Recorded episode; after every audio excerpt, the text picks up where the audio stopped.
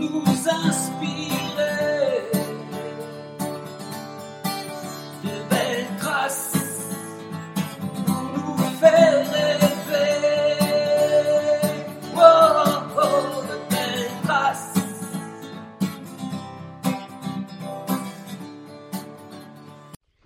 Bonjour à toutes et à tous, un nouvel épisode de Belle Trace, un épisode hors piste un petit peu car euh, aujourd'hui je reçois l'immense Katharina Witt, double championne olympique, quadruple championne du monde, sextuple championne d'Europe de patinage artistique euh, il y a quelques années. C'est une icône euh, du sport mondial. Euh, elle est incroyable. Alors cet épisode est particulier, je l'ai appelé hors parce qu'il est en anglais, bien évidemment. Il est un peu plus court, mais, mais il est super intéressant. Voilà, franchement, venez l'écouter. pour ceux qui ne parlent pas anglais, sur mes réseaux sociaux, j'ai mis quelques grands messages en français, quelques traductions, et ceux qui veulent l'intégralité de la traduction, ben, n'hésitez pas à me contacter. En tout cas, bonne écoute. Tchuss What an honor to welcome in my podcast a legend, an icon, such an example, such an inspiration. A true woman. she won everything Olympic titles with an S, uh, world titles, European titles, and she's such, such a successful, successful businesswoman. And she had also a foundation to help disabled youngsters. Um, born in Berlin East, she conquered the world with her passion, her work, her style. Madame Katarina Witt.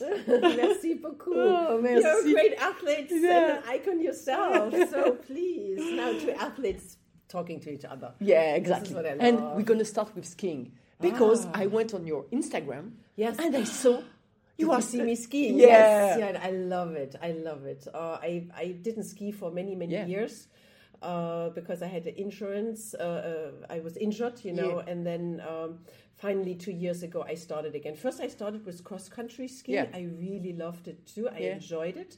I was in Norway for a little bit, and then Great. last year again in Austria and downhill skiing. Yeah, but Yeah. I need lessons. I need a lesson. So please, you could tell Oh, me oh, something. I'd like how, to. how I could ski better because I think I'm always because of skating. You know, I Too much because of my yes, yeah, and being having strong legs. Yeah. I always use my knees not enough. You know, so Yeah. my legs get so tired. Yeah. and I just have not a good technique, but it's so much fun, and I. I envy you guys that you can keep your sports forever. You know, Yeah. you just go on true. your skis, you do it forever. Yeah. For me, going back on the ice, it's not fun because yeah. I can do any dribbles, I can do any spins, and then you don't want to skate, you know, because you go on the ice because of the beauty of the tricks and the Yeah. choreography. And um, I guess with skiing, you just go down the hill. Yeah, but we, we're not your- doing the same anymore Yeah. because I, I'm not going around the, the gates. Yes, you know, yes. I'm doing free skiing and Yeah. powder skiing, so but that's you why love it. Oh, yeah, yeah. yeah. Oh, it's my love it's it, here in my no, house. because and then the scenery you get to see, and you see beautiful mountains. You're out in the fresh air and and just being in nature, you know. So, oh. yeah, and it's an outside sport also, Yes, and you used yes. to, to be inside the uh, yeah, ice rink. yeah. uh, Well, but actually, when we did competitions like Olympics and it was snowing, Yeah. I was glad I wasn't a skier. You know, it's like, Yeah. oh my god, those poor guys, they don't see a hand in front of them, you know, and they still do the competition. And I went once actually in Albertville. I went to the to the skiing lopes. I stood at it live, and oh my god, you guys are incredible because it goes down like this. yeah, and it's And icy. it's It's icy too. Icy. Yeah. I'm like, oh my god, you must be crazy to go Yeah. down the hill like this. It's unbelievable how difficult. It's like one of those sports where it doesn't come across on TV Yeah, how difficult maybe, it is, how dangerous and how difficult. So respect for you. yeah, but I have a, such a respect for you because I know all the works behind. You know, uh, under the um, the iceberg. Yes. I know all the works. Yes, I know. yes, I know. yeah. Gwendal Peizerat is here, Yes, and yeah. you are working so much because of the tricks, of the spins, etc., yeah. and also the choreography. Yeah. And you were such a, an inspiration for so young uh, ice skaters. yeah, and yeah. Um, how do you? um, Uh, you you had an art you had an artist's soul, I Yeah. think, and I, I- it's not easy to to do it in sports and with judges. Yeah. So yeah, that's how, how do you find the right way to to, to, to give you passion? I think it's something where does you connect. You know, I think for me it was never just I go ice skating or I'm a figure skater. I mean, a lot of the figure skaters are beautiful skaters Yeah. with great choreography, and you mostly you feel what you do. You know, you feel the music. And I just enjoyed it. You know, I love being in front of an audience. I loved flirting with my audience, and it's just so great moments when and when you're in a show as well you know and it gets dark you have one spot and before the music starts everything is silent and you can just you you could hear a needle drop Yeah. you know and then you're able to turn this whole ice ring into you, you bring them into your performance Yeah. you finish and you get this applause you know and it's just so so rewarding Yeah. and i think as you said yes it's it's hard training um, but you know what you train for Yeah. and you learn that you have moments where you go down you go downhill not on skis Yeah. but emotionally you Yeah, go yeah, sure. downhill and you go like oh my god yesterday i was able to do my triple jump today i don't even know how to do it Yeah. you know and you go through this uh, kind of uh, moments but to come out of it and to conquer those and then to have this knowledge the next time you know okay now i go through a deep hole Yeah. again but i know i come out of it Yeah. but i think it, it gives you so much for your later life for your later profession sure. you Yeah, but um, wh- when you are in, yes, in sometimes yes. it's really yeah hard. it's hard yeah yeah but you know Yeah. nobody wants to know how hard it is yeah, but it seems that, that you handle so great the pressure, the, Yeah. the stress. Yeah. Uh, I, uh, I watch again your videos and you, when you're competing and when you enter in, I, I saw you when you enter in the, in the on the ice. yeah As you say, Yeah, no, no sun, but then you, you change your, your face. was- yeah, yeah. It's one of those things, as you know, too. You get in a tunnel. You know, you get in this tunnel of concentration. You block everything out, what's what's around you, so you don't have any kind of distraction, and you really concentrate. Uh, and give your muscles the moment of muscle memory. You Yeah. know that's why you train for so many years Exactly. and so hard. So basically, your body knows what to do without telling your Yeah. body you know it's on automatic you know you just have to he just has to know okay let me go you know Yeah. don't be afraid but just let me go you know and i think that was one of my biggest strengths was my um, that i could perform best under most pressure. You Oh, know, yeah, for when, sure. when the pressure was most and i knew i have no way out uh, this is when i competed best yeah. Do you work on with your um, uh, stomach on the on the no, no, breathing no, now? not at all. See, we, Maybe you- you did it yes, naturally, I, on thinking purpose. Yeah, actually, it was funny because I would mostly yawn before I go out on the ice. You know, we would the six girls for the warm up for Yeah. the six minute warm up. We would stand by the ice arena before they would let us out. The judges. I would stand there and just yawn, you know, and Yeah. that makes your competitor look like, oh my God, she could care less. What's wrong with her? You know, she's so relaxed. Yeah. But it was a mixture of being really nervous Yeah. and trying to get more oxygen. For sure. Made my body okay. I, I yawn, you know, Yeah. just get more oxygen. Ah, that Yeah. was great.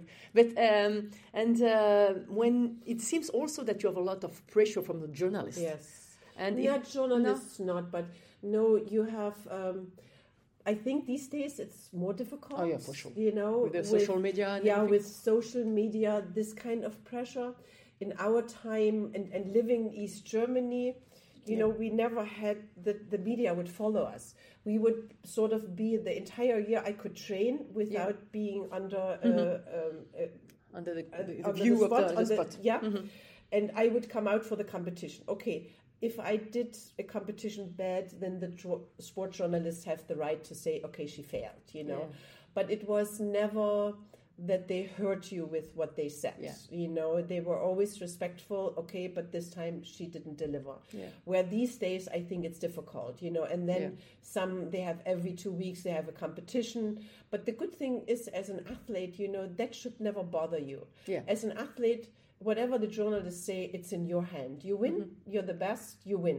If you lose, you lose, okay, then you have to live with the Yeah, but you, you can't say that because you won a lot. yeah, that's, that's true, you know. But um, I think the pressure came more from, first of all, from yourself. Yeah. You know, you you want to perform. expect from yourself the best. You want to perform because you train so hard for nothing. You don't train to lose, you train to win. And then, of course, for your coaches, for your teachers, for your family, for your fans, for your audience, and then, of course, for your country. You Mm-hmm. Yeah. know, that's the pressure. Yeah. But you, it's even more than that for me because you were coming from the East. Yeah, at this And- time, yeah. Yeah, and you yeah, were such yeah, a, yeah. an example, an icon for all the women, uh, Yeah. not only the young ones, not only the skaters, but the yeah. athletes and all the women. Yeah. And with the, your um, the, the, your performance on the ice, Yeah. and uh, it was such uh, an incredible thing. Uh, I was talking with um, another journalist, and he told me about uh, Nadia Comaneci. Nadia, yes. Nadia, yes, and it's, it seems that you have a Similar, kind of yeah. same similar she coming from way. Romania, Yeah. and then she defected later on, and Yeah. I came from East Germany. Luckily, the wall came down just for me, you know, Yeah. so I didn't need to defect, Yeah. which I never would have, you know. I, I never would have left my country actually, you know. Um, but yes, because of the Cold War, you know, the sports was very much used by our own countries as well to say, look, Yeah. we have very good athletes. Yeah. That means socialism is better than what you have, you know. So that was the extra pressure on our shoulders, you know. Yeah, except for I mean, you don't go in the competition thinking, okay, I have to win, so you know, I prove. Um, but uh, honestly, coming home and I didn't win made me afraid to come home and to really face the officials mm-hmm. who tell you, you know, your country is paying for your sport and you then have to pay back by winning, you know. Yeah. And luckily, I didn't have Yeah, much of those for sure. moments because mostly I won. But honestly, I would have afraid to come home with a loss. Yeah, yeah, Yeah, oh, yeah. yeah. So I guess being so afraid made me win. You know. Yeah, That- that- but that's incredible. Yeah, no, it's true. There was some kind of pressure where today I could not even relate to it anymore. You yeah. know, thinking of those times 35 years ago or longer. Yeah, oh my yeah. God. Time has passed. But, um, and luckily too, when you're younger, you don't realize sometimes Yeah. how It's better. yeah, yeah, yeah. what this pressure means. You know, I mean, now these days, I could never stand in front of an Olympic audience knowing Yeah. billions of people are watching. You know, I would just say, "Oh, excuse me, I think I just go home." Sorry, I come Yeah, back later. sorry. no, I never come back later. But um, see, that's why everything is right for that moment. You know, Yeah. when you're young and you're young enough to always push your boundaries. You know, more and more and more, which you don't do when you're older because you just know to. Uh, first of all, your body is not, not able to, to, to carry it, and then at the same time you feel like, oh no no no no no no no, I still want many more years to live. yeah, for sure. And what, what would be your advice for young, uh, young athletes, not young especially athletes, skater, but yeah. Well, first of all, the advice is you know don't think it's Instagram. You know, it's not you give a performance and you get some likes and or Mm-hmm. no likes and this is it. You know, and this is the instant gratification. In sports, you really need longevity, and it's work, work, work, work, work for many years. You uh, you need to work for something, so you really have to love what you do. You know, and you have to not be distracted uh, by those kind of things from the side that something works quickly. Nothing is quick in sport. Yeah. You know, it all takes a long time. But that that longevity in the big, beginning will really pay off in the long run. You know, this is probably difficult to tell this to Yeah, somebody yeah. young. You know, where time. Uh, you feel like time just takes so long. Like now, we know time flies, you Yeah. know, but when you're so Yeah. young, time takes forever. Yeah. And um, I think the most important thing is to be grateful if you have found something, if it's sport, if it's music, if it's science where you're interested in and you don't care how long it takes. You just put always extra hours in and you're conscious, you ask questions and you just want to get better. So please continue in things, whatever you love. If you feel like you always want to get better, just do it. yeah, that's a great message. Yeah, huh? Yeah. I think so too. yeah.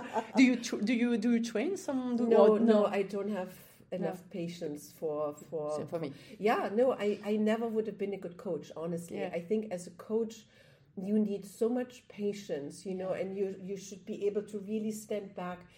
To, to have the best for your students and i think the best coaches are not the ones who won the gold medals. I think the better coaches are the ones who maybe never were really on top Yeah. because they, there is something different. You know, I think we are too, in a way, egoistic too. More egoistic because Yeah, you yeah. Mm-hmm. always put yourself more 1st which is okay. This Yeah, is a, you need a. Mm-hmm. good egoistic thing because you need this if you want to be the best Sure. of the best and you want to win.